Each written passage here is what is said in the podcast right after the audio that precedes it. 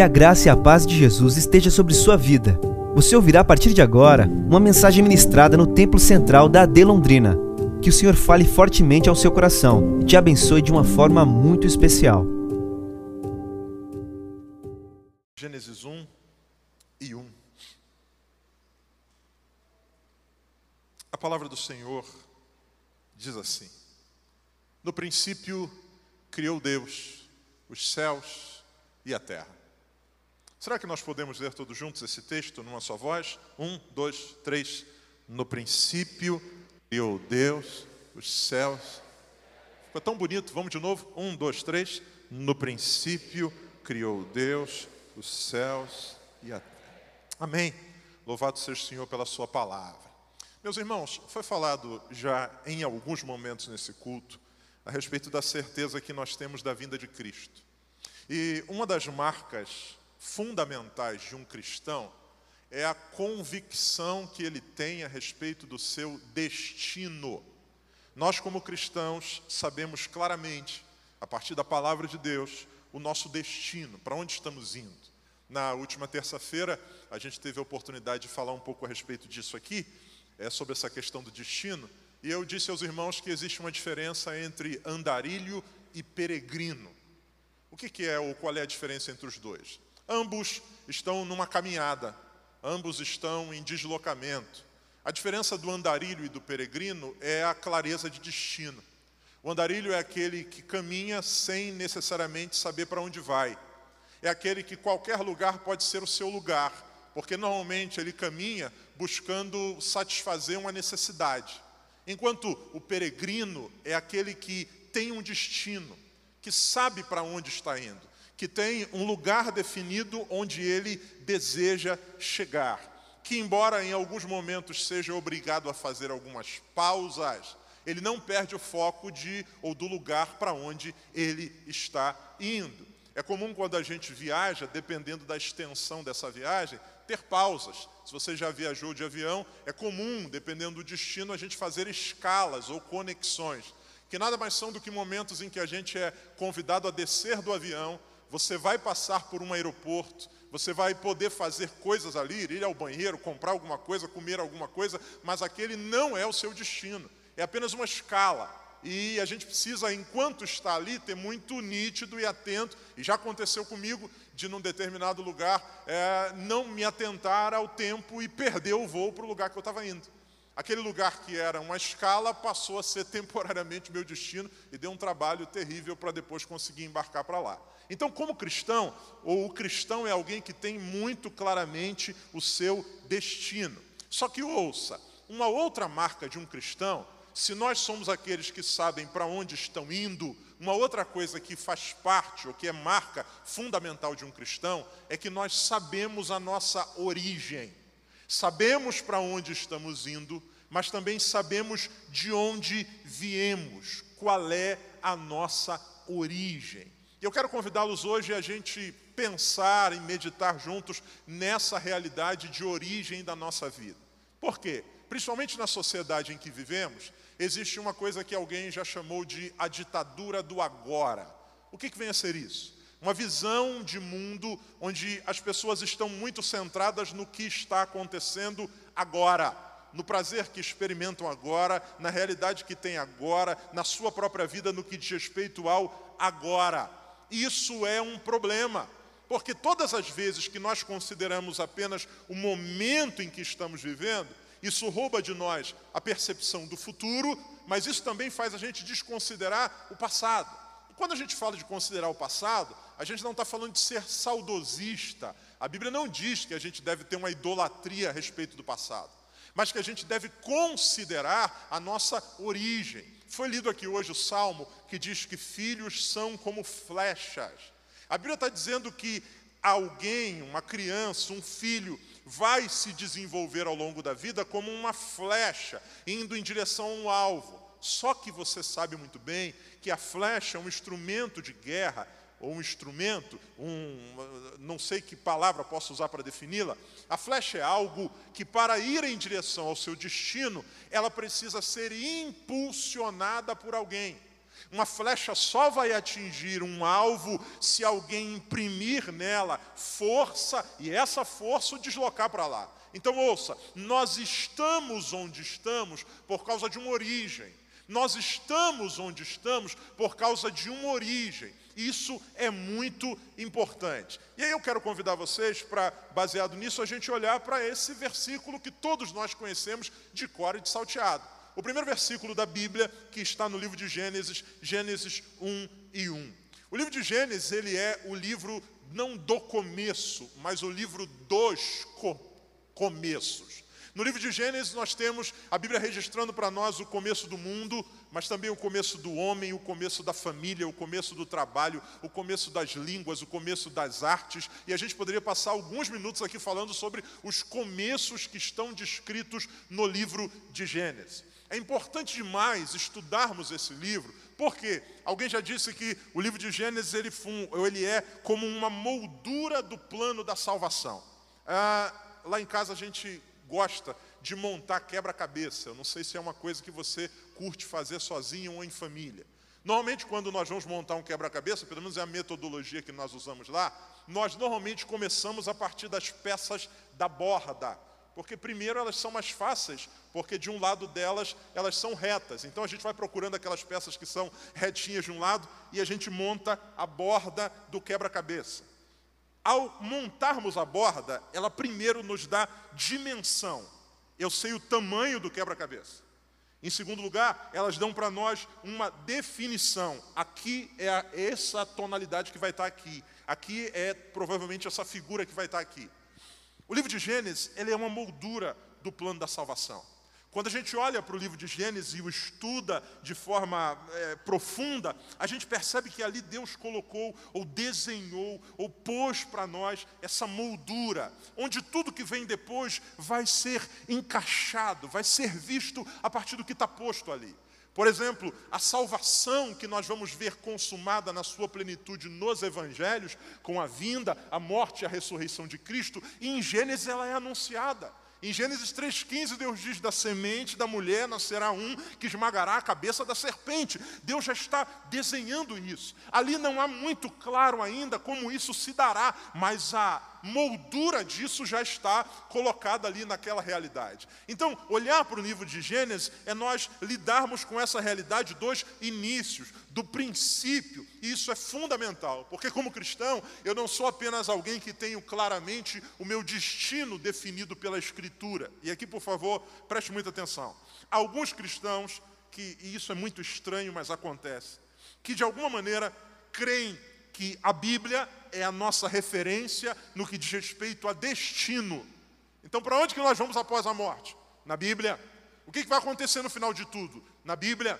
Mas, estranhamente, quando se fala de origem, nós não temos a Bíblia como referência. Então, se eu quero falar de destino, Bíblia. Se eu quero falar de origem, a gente recorre como última verdade uma publicação apenas científica.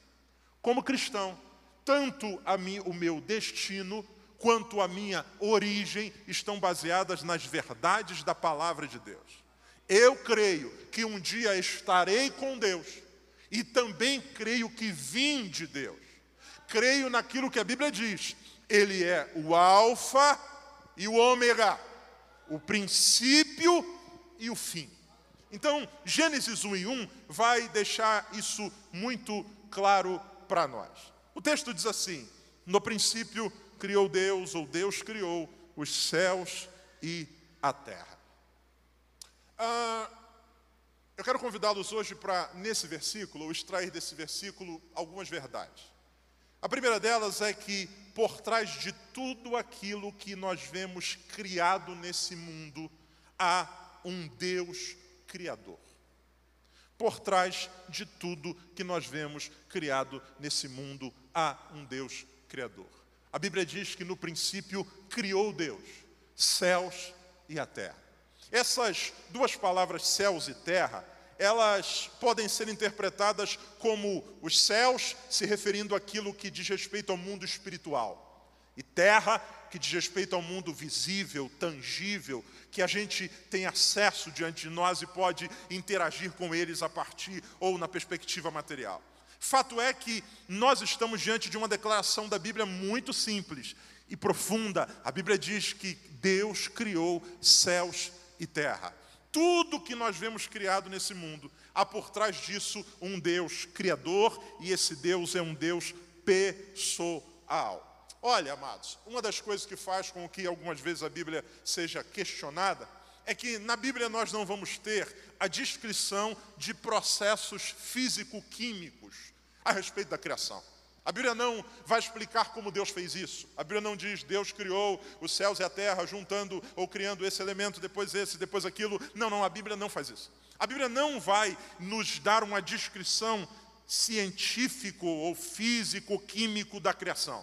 Porque a palavra de Deus não vai, esse não é o foco dela. O que a Bíblia vai deixar muito claro para nós é que, independente de como foi criado, há alguém que criou. Deus criou todas as coisas. O universo, cada célula humana, cada estrela no céu, cada buraco negro no universo, cada constelação, cada ave que voa pelos céus, cada animal, cada planta foi criado por Deus. A criação não é um fenômeno, não é uma realidade que aconteceu sozinha. Não, um start aleatório. A criação não foi feita de forma aleatória, numa espiral. Não, não, não. Nem tampouco aconteceu por acaso. Nós tínhamos uma massa bruta que de repente houve uma combustão e do caos veio a ordem. Não. Deus criou todas as coisas. Tudo que existe foi criado pelo nosso Deus, Ele é o Criador. E ouça, uma outra coisa que a gente vai ver sendo debatida nessa realidade, principalmente científica, é que muitas vezes nós queremos tentar entender Deus a partir dos limites ou dos pressupostos que temos. Pastor, mas como é que Deus, que Deus criou? A gente quer tentar entender como Deus criou a partir das leis existentes. Queremos tentar entender como Deus criou a partir do conhecimento que temos, só que não. Deus não criou a partir das leis. Deus é aquele que cria as leis. Gravidade não é algo ao qual Deus se submete, gravidade é algo que foi criado por Deus. A Bíblia diz que antes que houvesse qualquer coisa, sem Ele, nada do que foi feito se fez. Não há como tentar entender Deus a partir dos nossos pressupostos naturais. Por quê? Porque Deus é aquele que age para além do natural. Isso é o que a Bíblia chama, por exemplo, de milagre. E o que é o milagre se não uma ação sobrenatural? Nós temos a dimensão natural, onde as coisas estão acontecendo, inclusive seguindo leis estabelecidas pelo próprio Criador. Você lembra, por exemplo, de João capítulo de número 11, quando a Bíblia diz que um homem chamado Lázaro vem a falecer. E qual é a ordem natural? A ordem natural é faleceu, o óbito foi detectado, foi feito o velório, foi colocado dentro de um túmulo. Quando Jesus chega na cidade de Lázaro, ele diz: Vamos até o túmulo eu quero que vocês tirem a pedra.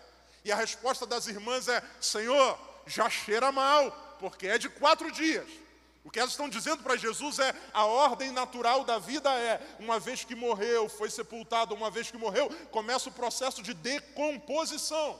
Só que quando Jesus chega naquele lugar, o que Jesus diz para elas é: Eu sou a ressurreição e a vida.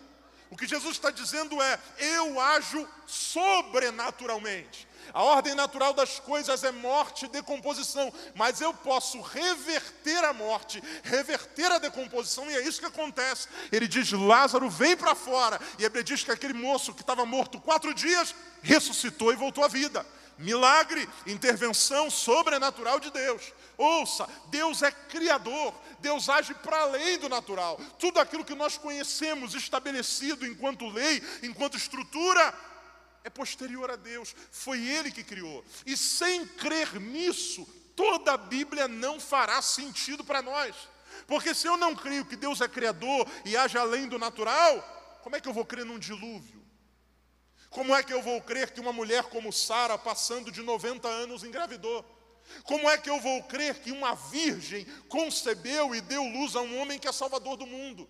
Como é que eu vou crer em Babel? Como é que eu vou crer em muralhas caindo? Como é que eu vou crer no mar se abrindo? A nossa fé, ela se sustenta não apenas na noção de destino, a nossa fé se sustenta também na origem. A Bíblia diz que Deus é o autor da nossa fé, porque eu creio nele como Criador, eu creio que ele pode fazer todas as coisas, inclusive milagres na minha vida hoje. Então, ouça, a primeira verdade que esse texto nos ensina é que, para além de tudo, ou melhor, tudo que foi criado, há por trás disso um Deus que é criador. Segunda coisa que esse texto nos ensina, o texto diz: no princípio, criou Deus os céus e a terra. A segunda verdade é que Deus existe a parte da sua criação. Deus não foi criado com os céus e a terra. Deus criou céus e terra. Isso talvez para você pareça básico e até desnecessário de falar, mas por favor, me ouça. Nós temos vivido, principalmente por conta do advento da internet, temos tido acesso a muita coisa boa e também a muita coisa complicada. Principalmente no nosso país, temos visto um grande crescimento de religiões ou de filosofias religiosas orientais. E uma boa parte delas tem uma premissa básica que é o panteísmo. O que é o panteísmo em essência? A visão panteísta, ela de alguma maneira acredita que o ser superior, ele está diluído na sua criação. Isso me espanta, porque alguns dias atrás eu encontrei inclusive alguém que se dizia cristão fazendo uma declaração panteísta. Quando ele disse assim, pastor, o senhor está vendo essa planta aqui? Isso é Deus. Falei, como assim? Deus está aqui nessa planta. Não, amado, calma aí. Vamos devagar. Ao olhar para a planta, eu glorifico a Deus porque sei que Ele a criou. Mas Deus não está na planta. Deus está, ou Deus é, para além da sua criação. A filosofia panteísta acredita que Deus é tudo e tudo é Deus. E isso faz com que as pessoas, por exemplo, se apeguem a coisas. O objetivo ou o lugar onde ela vai dar sempre é na idolatria. Então, esse microfone aqui é Deus, Deus está nesse microfone. Então, porque Deus está nesse microfone, eu posso, eu passo a me relacionar com esse microfone de forma sagrada. E é por isso que o cristal em cima da mesa. E é por isso que, sei lá, vassoura atrás da porta. É por isso que o elefante com o bumbum virado para não sei para onde. É por, por quê? É como se Deus estivesse contido em todas essas coisas, quando não. Deus é superior e maior do que a sua criação. Deus criou, Ele fez todas as coisas. Ele é maior do que tudo, Ele é maior do que todo o universo, Ele é maior do que todas as galáxias, Ele é maior do que todo governo, Ele é maior do que todas as coisas. A Bíblia, quando vai falar de coisas grandes, a Bíblia diz: olhe para os oceanos. Sabe os oceanos gigantescos? A Bíblia diz que Deus toma na concha da sua mão para mostrar o quanto ele é grande e Deus não está diluído na sua criação. Muito pelo contrário, a Bíblia diz que os céus revelam a glória de Deus e o firmamento as obras da sua mão. Ou seja, ao olhar para a criação, eu vejo o que Deus fez e glorifico a ele, mas ele está acima de tudo isso. Para além de tudo isso. Então o sol não é Deus, a lua não é Deus, as estrelas não são Deus, o meu cachorro não é Deus, o cara tal não é Deus. Não, Deus está exaltado sobre tudo e todos, Ele é criador sobre todas as coisas. Terceira verdade, por causa do tempo. Primeiro, tudo que foi criado foi criado por um Deus, um Criador que é pessoal. Segundo, esse Deus existe para além da sua criação. Em terceiro lugar, o texto diz assim: No princípio criou Deus os céus e a terra. Ah, Deus fez tudo conforme Ele desejou. Nós, como seres humanos feitos à imagem de Deus, nós somos criativos. E essa realidade de sermos criativos é a graça derramada por Deus sobre nós, que nos faz, a partir daquilo que existe, desenvolvermos coisas novas. Porém, nós partimos sempre de uma realidade já existente. O cara que resolveu fazer esse copo de água, ele foi uma ideia interessante, mas ele partiu de coisas pré-existentes. Não foi ele que criou a água, não foi ele que criou as moléculas que formam o plástico. Não. A partir do que existia, ele fez isso. Nos encanta, eu não sei você, mas eu fico encantado cada vez que vejo é, movimentos criativos. Eu não sei se você já teve essa sensação de pensar, por que, que eu não inventei isso? Esses dias eu estava pensando sobre o Uber, irmãos. Falei, meu Deus, por que, que o Senhor não me deu essa ideia do Uber? É um negócio, por que, que Deus não me deu? Por que, que Deus não me, me fez pensar sobre isso? Que é um negócio, meu Deus do céu, fez tanto sucesso, estava tudo aqui. Tinha os carros aqui, os motoristas aqui, os caras que queriam ali. Só era alguém pensar, eu vou usar criatividade. A partir de coisas que já existem. Criatividade. Isso é uma marca da graça de Deus derramada sobre nós. Porém, Deus não é aquele que é criativo na perspectiva de manipular o que já existe. A Bíblia diz que Deus criou céus e terra. Tudo aquilo que nós vemos hoje, e é impressionante como, é, por causa da nossa mente limitada, a gente tem a sensação de que as coisas sempre estiveram ali. Essa é a nossa sensação. Ao, alguns dias atrás, alguém me trouxe, eu até guardei, uma foto. Eu estou aqui em Londrina faz apenas 11 anos. Uma foto dessa igreja de 30 anos atrás. Irmãos, a sensação que talvez você tenha é de que tudo sempre foi assim. Mas nem sempre foi assim. Houve uma época que era uma casinha de madeira, houve uma época que era alguém que vinha fazer culto num ponto de pregação. Isso foi crescendo, crescendo. A nossa mente limitada faz a gente de alguma maneira achar que tudo sempre foi assim. Ao olhar para o mundo, a gente também pensa da mesma forma, só que não. A Bíblia diz que o Senhor criou, e Ele criou a partir do nada. Há uma expressão latina que é ex nihilo, o nada, o absoluto. A gente não consegue ter noção do que é isso. Quando não havia absolutamente nada. Deus não criou o mundo como se houvesse um galpão vazio que ele foi enchendo de coisas. Não havia galpão, não havia espaço, não havia absolutamente nada e ele decidiu criar. E tudo aquilo que a gente vê, tudo aquilo que existe, foi criado por causa da sua vontade. Nós reproduzimos a partir de modelos já existentes.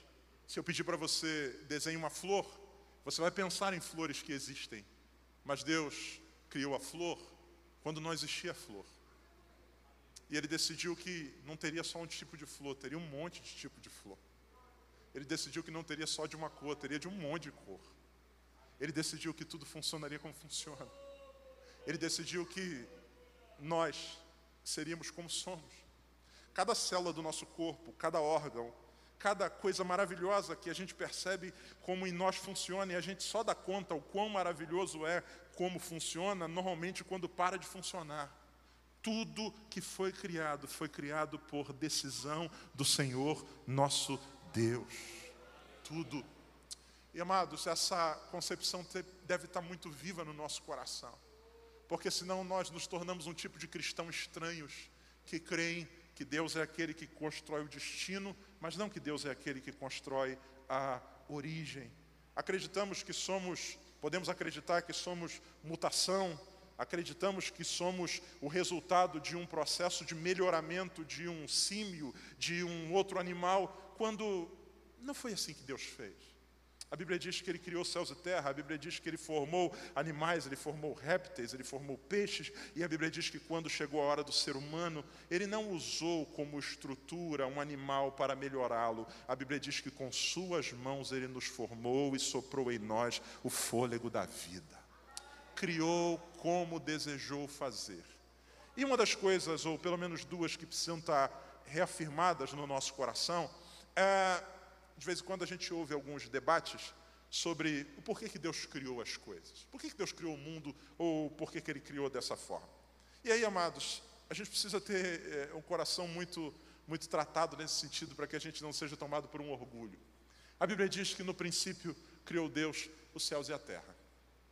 A Bíblia não diz que Deus criou por, por exemplo, o que algumas pessoas acreditam, uma inércia solitária. Por que Deus criou o ser humano? Por que Deus criou o mundo? Algumas pessoas acreditam em inércia solitária. O que, vem a ser isso? Deus estava lá, lá na eternidade. E, assim, eternidade é tempo pra caramba. Aí Deus estava lá. Falou, rapaz, aqui está muito monótono. Aqui está muito chato. Eu estou me sentindo muito só. Eu vou criar alguma coisa com a qual eu possa interagir. Nós muitas vezes criamos a partir de necessidade. Deus não. Deus criou tudo como desejou, primeiro, não por causa de uma necessidade de solidão. Eu quero ler com você João capítulo 17, versículo de número 5. João 17 e 5. Olha o que, que Jesus diz, orando a oração que a gente chama de sacerdotal. Ele diz assim: E agora, glorifica-me tu, ó Pai, junto de ti mesmo, com aquela glória que eu tinha contigo antes que o mundo o quê? Existisse. Antes que o mundo existisse, Deus não sofria de solidão. Pai, Filho e Espírito Santo viviam em plena comunhão. Jesus diz: glorifica-me com aquela glória que eu tinha contigo antes que o mundo existisse. Deus nos criou não porque se sentia só, Deus nos criou por seu propósito, por seu desígnio. Não havia solidão. Uma outra coisa que a gente tem ouvido, inclusive, dos coaches da teologia da, da, prosperidade, ou da teologia coach, ou da teologia do massageamento do ego, é de que Deus nos criou para, porque Ele precisava expressar o seu amor. Não, Deus precisava amar. Ou Deus é cheio de amor. E para mostrar o amor que Deus tem, Deus precisava de uma criatura para manifestar isso. Isso é verdade? Não. Põe para mim o versículo de número 24 de João 17. Versículo 24. Olha o que a Bíblia diz. Pai, aqueles que me deste, quero que onde eu estiver, também eles estejam comigo, para que vejam a minha glória que me deste. Porque tu me tens ou me has amado antes da criação do mundo. Antes que o mundo existisse.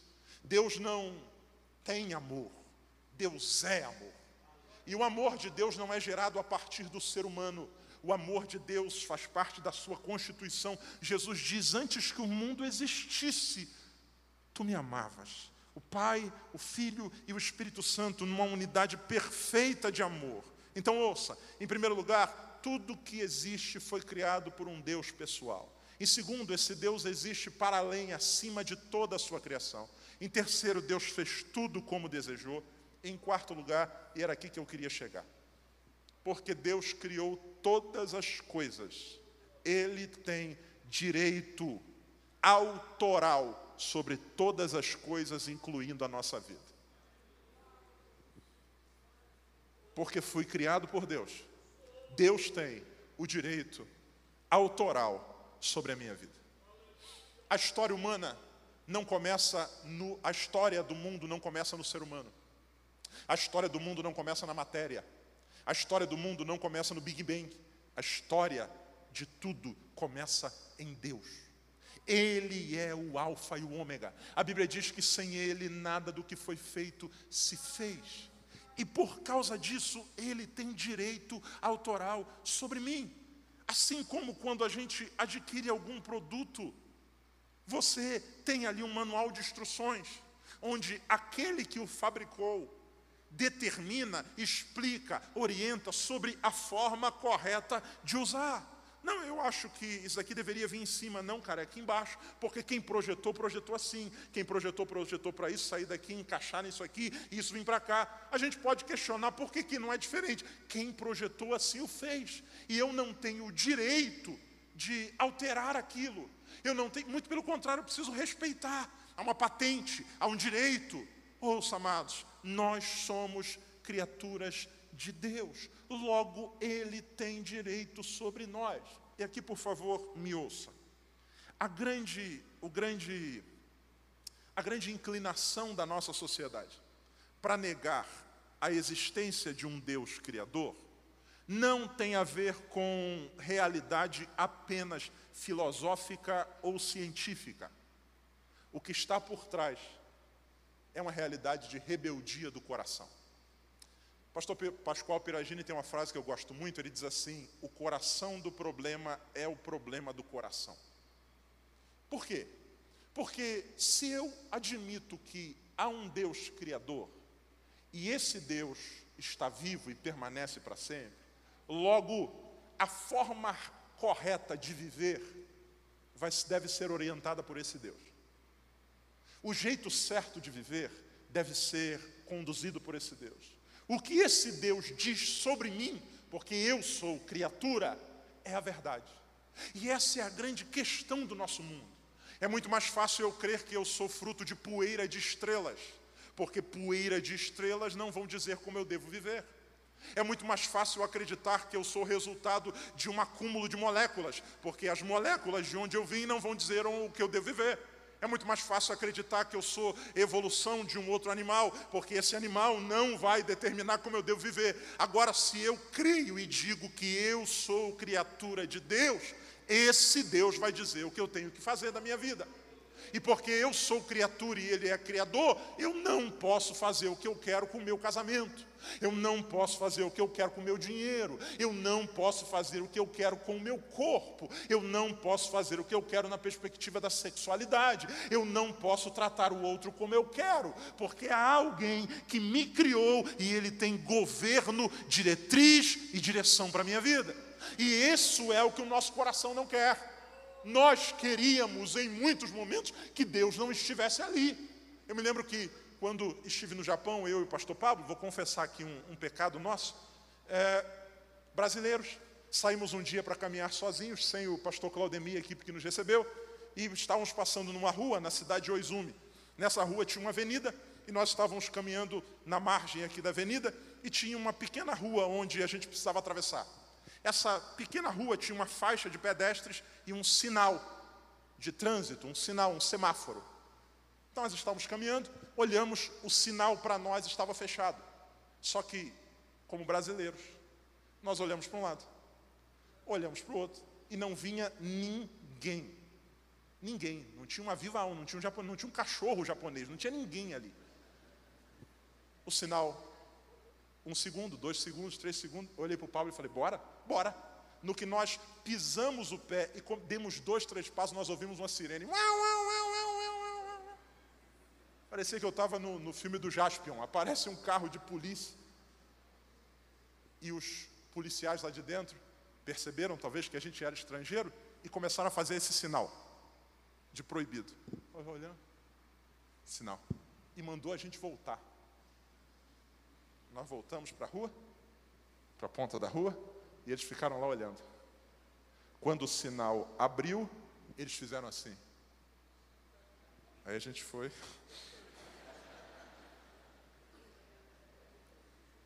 A melhor coisa do mundo, naquele momento, seria se não existisse o policial.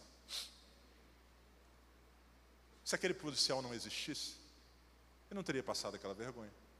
Se aquele policial não existisse, eu poderia ter feito o que eu quero. Mas porque ele existe, eu preciso voltar. Porque ele existe, e as leis, e ele é o guardião das leis, eu não posso atravessar a hora que eu quero. Porque ele existe e está ali, eu não posso fazer do jeito que eu quero.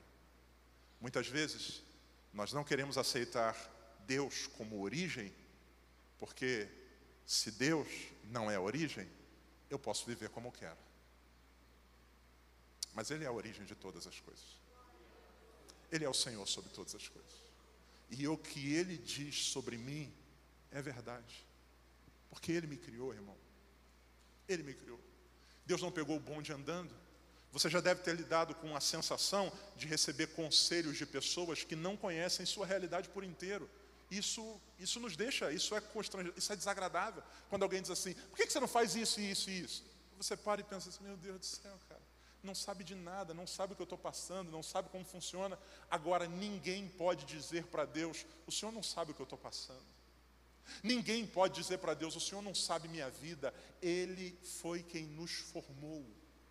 Ele sabe quem eu sou, Ele sabe o que é melhor para mim, Ele sabe o que eu suporto, Ele sabe o que é melhor. Tudo em mim, a Bíblia diz, o salmista escrevendo diz: tudo que há em mim bendiga o seu santo nome.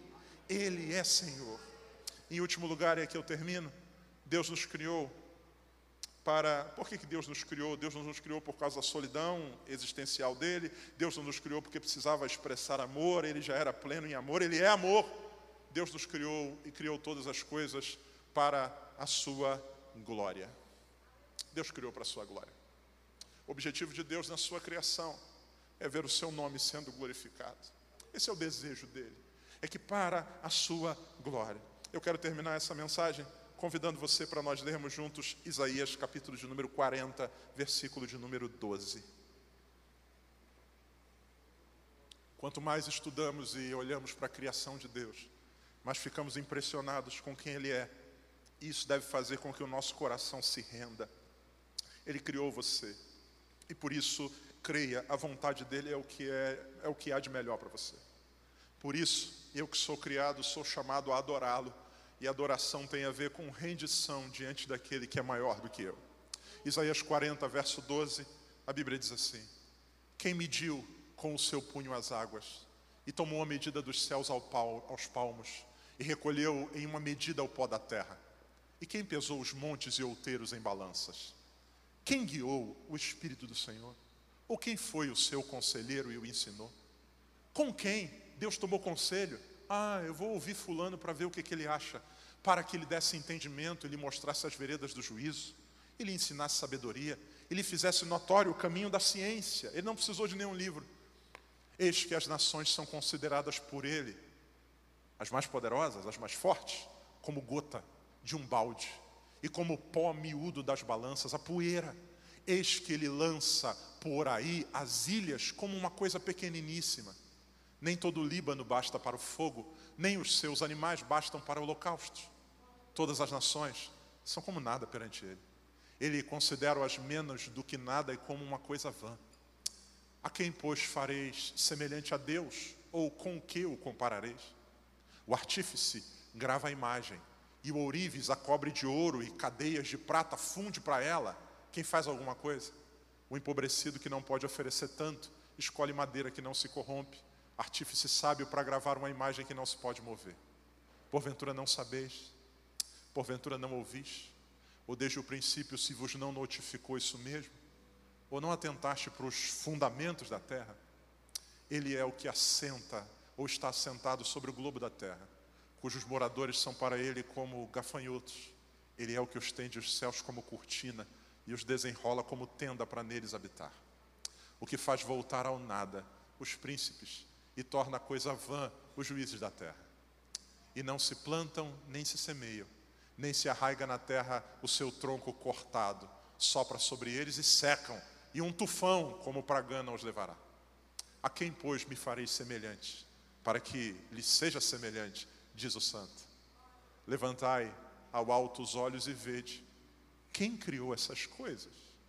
Quem produz por conta o seu exército, quem a todas chama pelo nome, por causa da grandeza da sua força e pela fortaleza do seu poder, nenhuma faltará.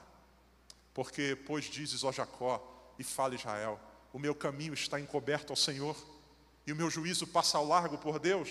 Eu não preciso de Deus, eu posso fazer sem Deus. Não sabes, não ouviste que o eterno Deus, o Senhor, o Criador dos confins da terra, não se cansa nem se fadiga, não há esquadriação do seu entendimento, dá vigor ao cansado, multiplica as forças do que não tem nenhum vigor. Os jovens se cansam e se fadigam. Os jovens, por mais intelectuais que sejam, certamente cairão.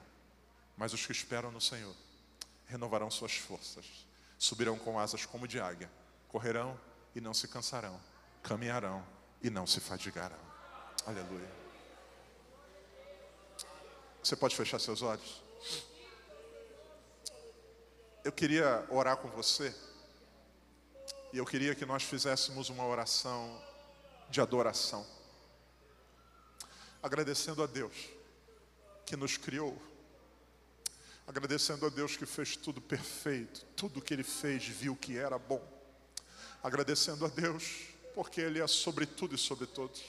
Seu problema não é maior do que Deus, seu ego não é maior do que Deus, seus gigantes não são maior do que Deus, Ele é superior sobre tudo e todos. E nessa oração de adoração, renda seu coração, diga: Senhor, minha vida é tua, Senhor, eu sou teu, e eu quero viver para a tua glória. Pai querido, em nome de Jesus, obrigado, Senhor. A tua palavra nos exorta, lembra-te do teu Criador. Obrigado, Senhor. Obrigado porque tu não precisavas de nós, tu não precisavas de nós, mas o Senhor decidiu criar esse mundo, o Senhor decidiu nos criar. Deus, e nós queremos em nome de Jesus te louvar te louvar pelo ar que respiramos, te louvar por cada coisa bela, te louvar pela família, te louvar porque em tudo vemos a tua mão. Obrigado, Senhor. Os céus manifestam a tua glória. Obrigado, Deus. E nessa oração nós queremos nos render e nos curvar diante de quem é Criador. Senhor, o sentido da vida não está na filosofia, o sentido da vida não está na ciência, o sentido da vida está em Ti. Tu criaste todas as coisas e diante de Ti nós rendemos o nosso coração.